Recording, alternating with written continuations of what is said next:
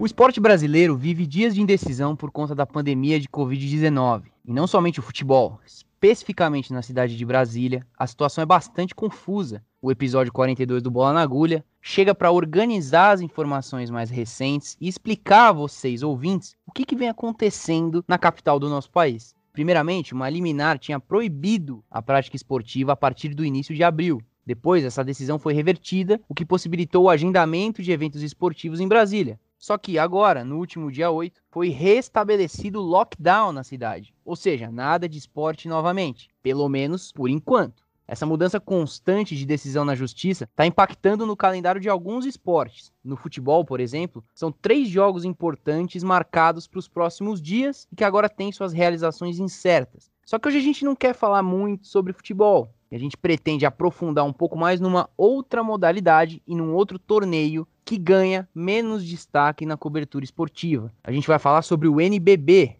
Para quem não sabe, NBB é a sigla para Novo Basquete Brasil. É o campeonato nacional e oficial de basquete masculino. Se trata de uma liga recente, com mudanças no formato nos últimos anos e que vem sofrendo para concluir a temporada de 2020 e 2021. Lembrando que a temporada anterior, de 2019 e 2020, foi cancelada por causa da pandemia. Uma solução encontrada para a atual temporada foi criar um sistema de mini bolhas que permitisse a realização dos jogos. Só que essa história de cancelar e permitir a prática esportiva na capital brasileira se tornou um problema para a organização do campeonato. Por isso, no episódio de hoje, a gente vai se dedicar ao NBB. A gente vai contar um pouco da história dessa liga e detalhar as mudanças forçadas no calendário ao longo do último ano. Além disso, quais são as perspectivas para o desfecho do campeonato atual? Vem com a gente agora no episódio 42 do Bola na Agulha.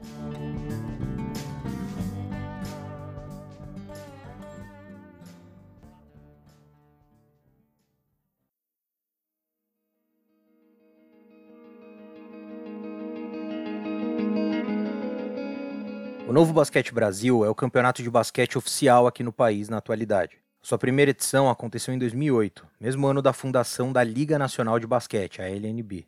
Isso não é à toa, a liga surgiu justamente com o objetivo de organizar um novo campeonato nacional de basquete.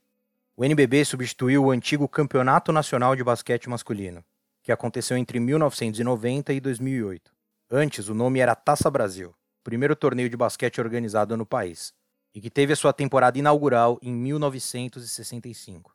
Tanto o Campeonato Nacional quanto a Taça do Brasil eram organizados pela Confederação Brasileira de Basquete, a CBB algo que não acontece com o Novo Basquete Brasil, que se desvencilhou da confederação e é organizado pela Liga Nacional, formada pelos próprios clubes. E isso nos diz bastante sobre o objetivo do NBB. Em 2008, quando esse novo campeonato foi criado, o basquete brasileiro atravessava um período difícil, tanto em resultados quanto fora das quadras. Por conta disso, o esporte estava caindo em popularidade, sendo inclusive ultrapassado pelo vôlei, Todos devem lembrar dos grandes resultados alcançados pelo vôlei masculino e pelo vôlei feminino do Brasil ao longo das décadas de 1990 e 2000. Nós do Bola na Agulha já dedicamos dois episódios para falar especialmente do vôlei. Episódios número 28 e número 33. Fica então o convite para vocês ouvirem, que é legal para entender a evolução histórica de outros esportes no Brasil, além do futebol algo precisava ser feito, porque comanda o esporte da bola laranja no Brasil. O NBB chega justamente para estabilizar uma nova era no basquete brasileiro. O nome também tem o seu papel simbólico. A maioria dos ouvintes já deve ter ouvido falar da NBA, a liga de basquete estadunidense e uma das mais assistidas do mundo. É, a NBA é sinônimo de sucesso no esporte mundial, tanto em termos esportivos como em termos de publicidade. Pensando nessa associação imediata, a Liga Nacional de Basquete escolheu a sigla NBB, uma óbvia analogia à NBA, para batizar o Campeonato Brasileiro. E as semelhanças elas não param por aí. O calendário atualmente é quase o mesmo entre as ligas. O Novo Basquete Brasil tem início em novembro e termina em abril, geralmente. E isso, claro, em tempos normais, sem pandemia. No meio desse período há uma pausa para o Jogo das Estrelas, um evento que reúne os melhores jogadores da primeira metade da temporada para uma partida amistosa. Além do jogo, outras competições em nível de entretenimento acontecem. Esse modelo é igual o adotado pela NBA há mais de 20 anos. Por lá, o nome é All-Star Game. Fica aí a curiosidade. No NBB, o que mudou ao longo dos anos foi o número de times. No começo eram 14, depois 15, chegou a ter 18 e na atual temporada são 16 equipes. Só a título de informação, na NBA são 30. Houve muito entre sai de times no NBB, mas o que é algo normal numa liga recente tentando se estabilizar. Fato é que o NBB vem em amplo crescimento. Um exemplo disso foi a criação em 2013 de uma liga de acesso para o torneio, chamada de Liga Ouro. Essa liga, inclusive, já foi extinta, e agora o Campeonato Nacional de Clubes é equivalente à segunda divisão do basquete nacional. Resumindo, o NBB é a primeira divisão, o Campeonato Nacional de Clubes é a segunda divisão. Ambos são organizados pela LNB, a Liga Nacional de Basquete, mas com a chancela, claro, da Confederação Nacional de Basquete. Mas só a chancela. Desde 2008, a elite do basquete brasileiro é organizada pelos próprios clubes que disputam o campeonato. Somente como curiosidade, o maior campeão do Novo Basquete Brasil é o Flamengo, time de um dos membros desse programa aqui, com seis títulos nas 11 edições. Além da equipe carioca, o Paulistano e o Bauru, ambos de São Paulo, têm um título cada um. E para fechar, o Lobos Brasília é dono de dois troféus. Por conta dos direitos de transmissão, a final do NBB já chegou a ser disputada em jogo único. A Rede Globo, detentora dos direitos de transmissão, achou que seria mais interessante promover uma partida só. Isso tornaria a disputa mais emocionante e, o mais importante, exigiria apenas o espaço de um jogo na grade da emissora. Para quem não está familiarizado, no basquete os confrontos eliminatórios costumam acontecer em uma série de jogos, melhor de cinco ou melhor de sete jogos, com partidas alternadas entre as casas dos times envolvidos. Por isso, o formato de jogo único foi muito criticado. Hoje em dia, a finalíssima voltou a ser jogada em melhor de cinco partidas. Além disso, a Globo não é mais a emissora que transmite o campeonato. Atualmente, o NBB está na ESPN e na Fox Sports na TV fechada, além da TV Cultura e TV Brasil no sinal aberto.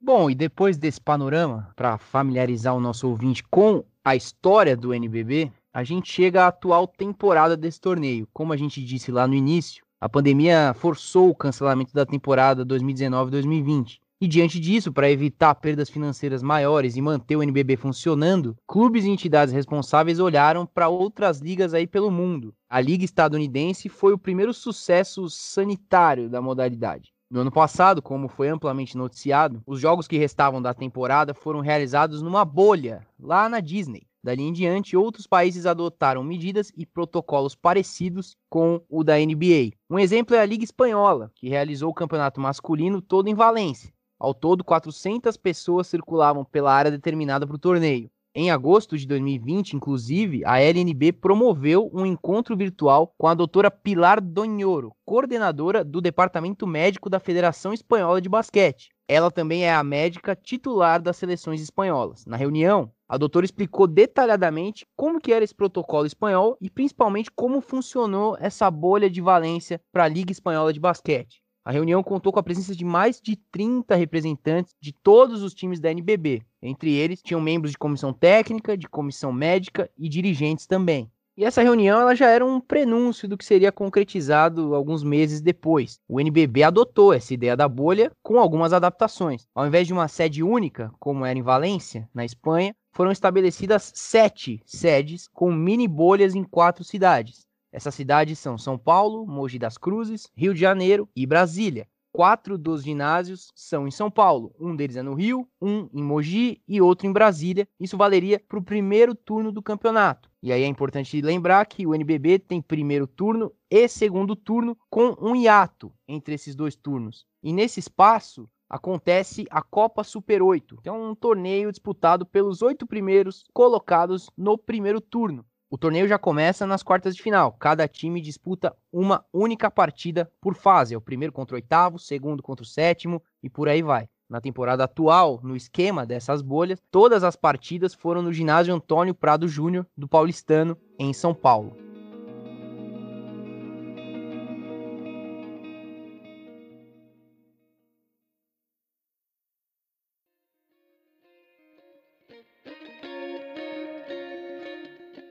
A escolha dessas quatro cidades como sede se baseou nos times participantes do NBB, majoritariamente sediados perto dessas localidades, o que evitaria grandes deslocamentos. Uma única cidade não teria ginásios suficientes para receber os 120 jogos do primeiro turno do torneio. Dessa forma, os jogos foram distribuídos pelas sedes. Os times foram divididos em grupos.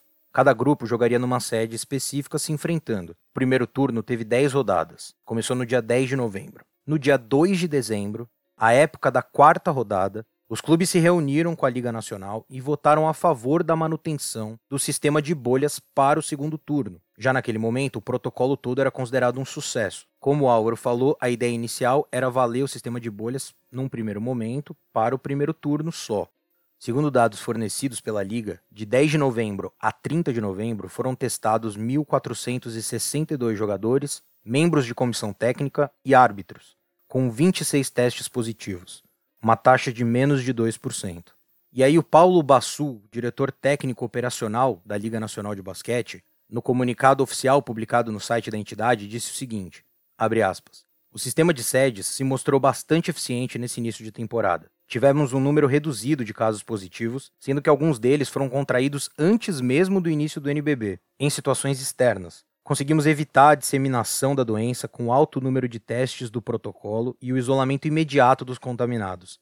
Tivemos sete clubes que não viajaram de avião e não registraram nenhum caso. Isso prova que aeroporto e viagens aéreas são pontos de atenção que temos que ter. E o sistema de sets foi implementado justamente para evitar esse tipo de deslocamento. Fecha aspas para o Paulo Bassul. E assim, no dia 23 de janeiro, começou o segundo turno do NBB, no mesmo esquema de sedes do primeiro turno.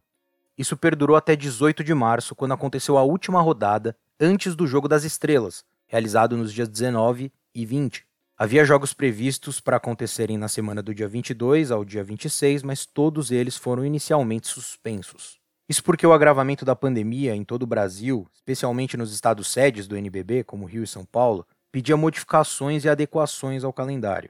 Não havia mais possibilidade de que os jogos fossem disputados em nenhuma das sedes paulistas, uma vez que o governo do estado proibiu, segundo recomendação do Ministério Público, qualquer tipo de atividade esportiva, amadora ou profissional. O Maracanãzinho também ficou inviável no Rio de Janeiro com o aumento de restrições na capital carioca.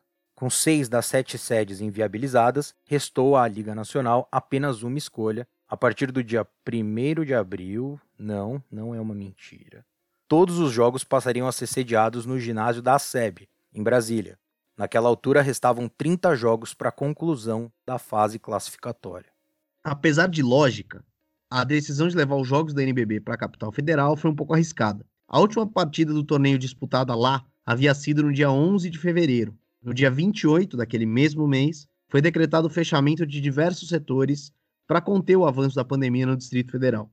O decreto acabou dando pouco resultado e o número de casos e mortes no Distrito Federal foi o pior desde agosto do ano passado. Foram 772 mortes e 42.459 novos casos de Covid durante o mês de março. O decreto do governo distrital estava previsto para acabar em 29 de março, mesmo com 98% de ocupação dos leitos de UTI no estado e uma taxa de isolamento inferior a 40%, quando o recomendado pela OMS é 70%, o governador Ibanez Rocha determinou que houvesse uma flexibilização e que boa parte das atividades fossem retomadas. Caminho aberto para a retomada dos esportes, em tese. Teve início então uma guerra judicial. No dia 30 de março, a juíza Cátia Balbino de Carvalho Ferreira determinou que o governo do Distrito Federal retomasse com as medidas restritivas a partir do dia 1 de abril. O governo recorreu da decisão e conseguiu derrubar a liminar em 31 de março, ou seja, nada impedia as atividades esportivas naquele momento. As partidas da NBB tiveram início na data prevista e até a gravação desse programa foram realizados 23 dos 30 jogos.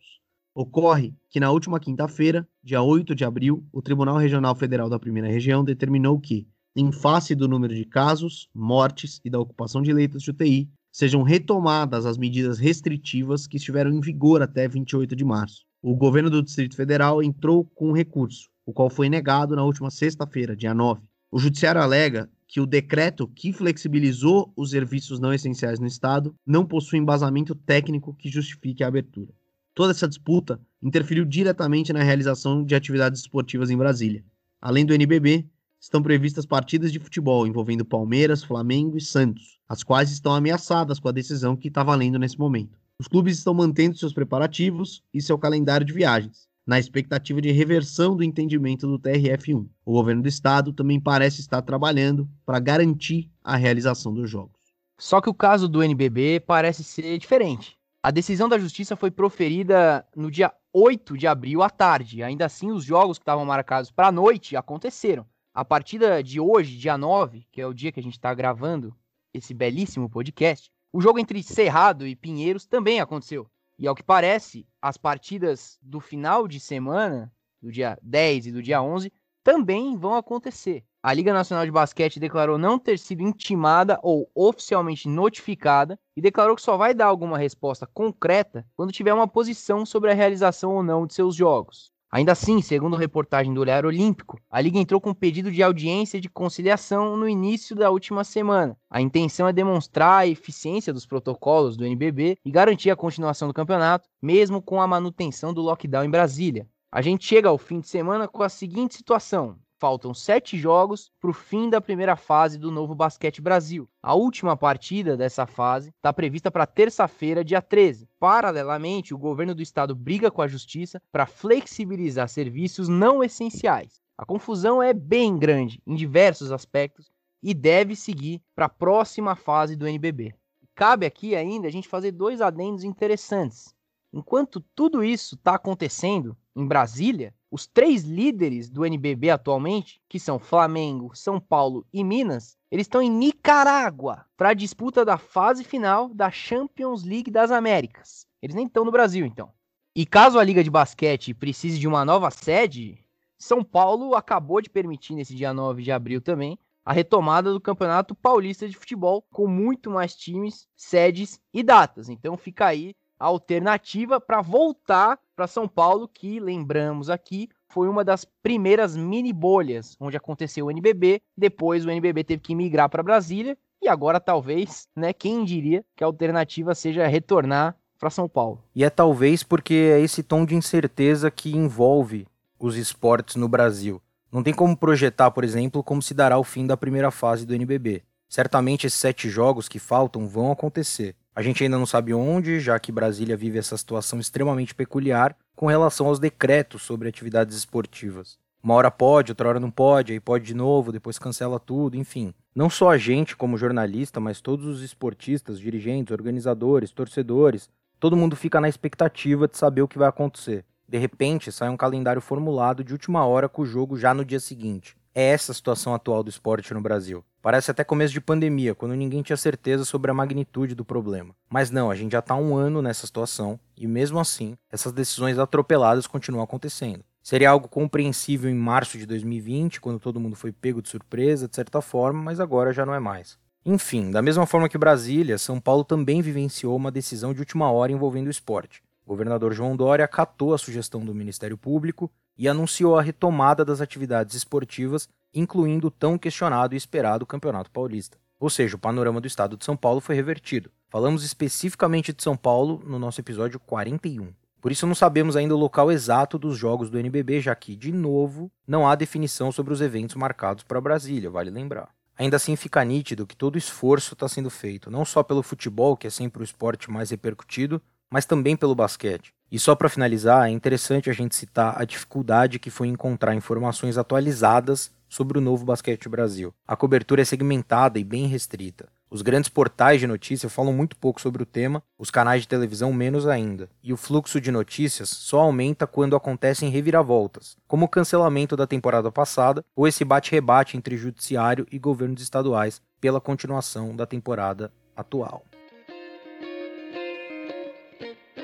E agora a gente chega naquele bloco que a gente fala um pouco sobre as redes sociais, sobre o que bombou, e essa semana a gente tentou, a gente se esforçou, a gente buscou, a gente pesquisou, mas infelizmente ou felizmente, a gente vai ter que falar da hashtag e da tag e de tudo envolvendo isso, Ney Day. Essa semana teve os primeiros confrontos aí de quartas de final da Champions League e dentre esses confrontos teve Paris Saint-Germain e Bayern de Munique na Alemanha. PSG venceu o jogo por 3 a 2 com duas assistências de Neymar e antes, durante e depois do jogo era só sobre ele que se falava nas redes sociais do Brasil. Tudo relacionado a ele, ao Paris Saint-Germain, ao jogo, virou pauta, ficou nos trending topics, enfim. Mais uma vez, a internet brasileira se mobilizando para apoiar o eterno garoto Neymar Júnior. É, e vale lembrar que esse Ney Day, do qual o Gabriel pediu para ser excluído da discussão, ele não quer falar sobre isso. É, o Ney Day começou na final do ano passado, né? contra o Bayern e agora foi repetida, porque era o mesmo confronto. Então o pessoal aí tava com gostinho, né, com uma vontade de uma revanche. E então fica aí essa curiosidade. Mas enfim, já que a gente lutou tanto para tentar não falar disso e acabou se rendendo, é, acho que vale nesse pequeno espaço que me resta, já encaminhando para o encerramento, eu sei que eu vou ter que falar disso depois de novo, mas vale dizer agora para o pessoal seguir a gente nas redes sociais do Bola na Agulha, que lá a gente trata de assuntos bastante interessantes. Eu queria destacar um rapidamente, que foi feito pela nossa brilhante equipe, lá no Twitter, no Instagram, enfim, com arroba bola na agulha, uma só entre o N você pode encontrar um assunto que teve sua repercussão, mas claro, muito nichada, que é a suspensão das federações do Paquistão e do Chad pela FIFA. A FIFA suspendeu esses países aí de qualquer competição relacionada à entidade, né, de futebol. E uma hashtag subiu, a hashtag Save Pakistan Football, ou seja, salvem o futebol do Paquistão.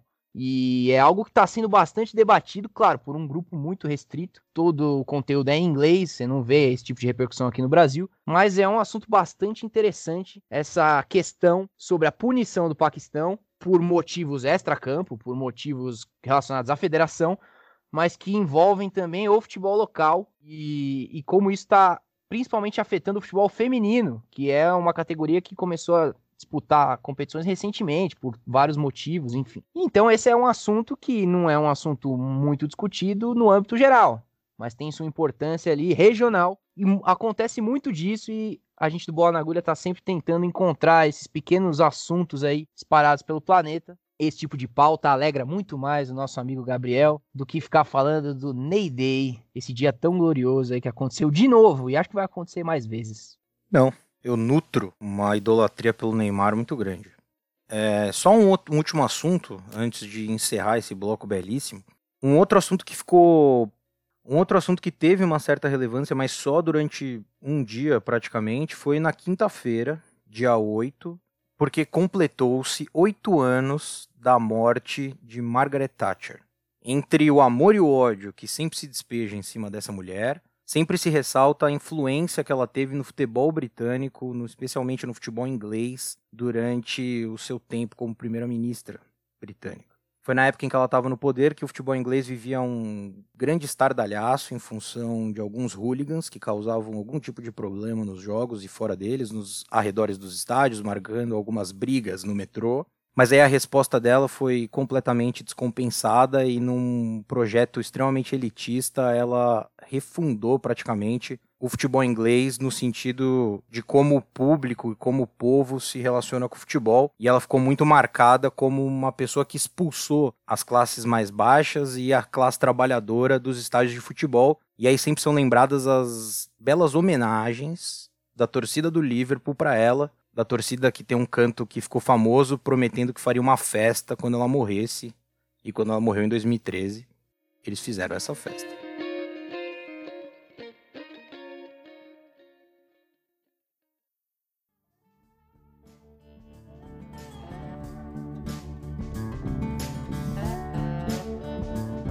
Mas é isso. No canto da torcida do Liverpool, a, o programa vai chegando ao fim. Mais um episódio do Bola na Agulha que me deu muita alegria de fazer, uma empolgação muito grande. E é com essa empolgação, com essa alegria, que eu agradeço ao Álvaro e passo a palavra para o Guilherme para que ele possa se despedir.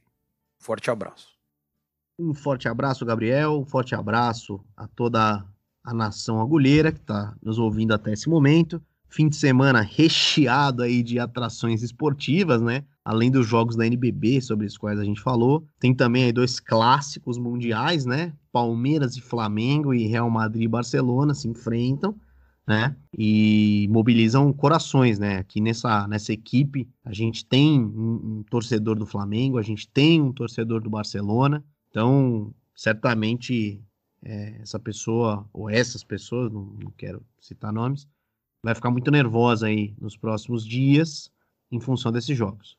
Foi um prazer mais uma vez estar aqui. Mando um abraço a todas e todos e passo a palavra para o rei da voz, Álvaro Logulo Neto. É, eu agradeço ao Guilherme, agradeço ao Gabriel. Mais um belíssimo programa. Esse aqui está sendo gravado na madrugada, ou seja, estamos aí acordando vizinhos, ou não. E novamente vou deixar aqui o meu recado, e aí eu faço uma confissão aos ouvintes. Toda vez que eu falo sobre as redes sociais Bola na Agulha toda semana, eu fico um pouco reticente. Será que eu tô falando sozinho? Será que alguém tá ouvindo o podcast nesse momento? E acho que essa é uma dúvida que eu nunca vou conseguir sanar. Mas de qualquer jeito, eu vou falar de novo, né? Esse meu momento aqui falando com as paredes, sobre a arroba do Bola na Agulha. Você tem que saber já, se você tá ouvindo, que só tem um A entre o N e o G. Não escreva bola na agulha. É um A só, bola na agulha. Isso aí a gente chama de, de marketing, sabe? Bola na agulha tá avançado no seu tempo. A gente tirou um A do nosso nome, porque a gente é muito, muito, muito pra frentex. É isso. Então vai lá no Facebook, no Twitter, no Instagram, arroba bola na agulha, um A só entre o N e o G. Segue a gente no YouTube também com o nosso canal e nos outros tocadores de podcast. Enfim, escute o programa até o final, porque assim você nos ajuda bastante. Bom, Álvaro, se você tá falando sozinho, que dirá eu, que tenho que pedir para as pessoas acessarem a nossa campanha de financiamento coletivo pelo PicPay. A gente sabe que o momento está muito difícil, a pandemia está acabando com todo mundo, mas se você tiver condição e vontade de contribuir com Bola na Agulha, você pode acessar a nossa campanha de financiamento coletivo no PicPay, procura lá Bola na Agulha e você escolhe um dos perfis para você ajudar a gente mensalmente com o programa. Todo o dinheiro arrecadado no PicPay é revertido para o podcast. Mas é isso. O programa está ficando por aqui. Todos os recados já foram dados. Um abraço para você que escutou a gente até o final e até semana que vem.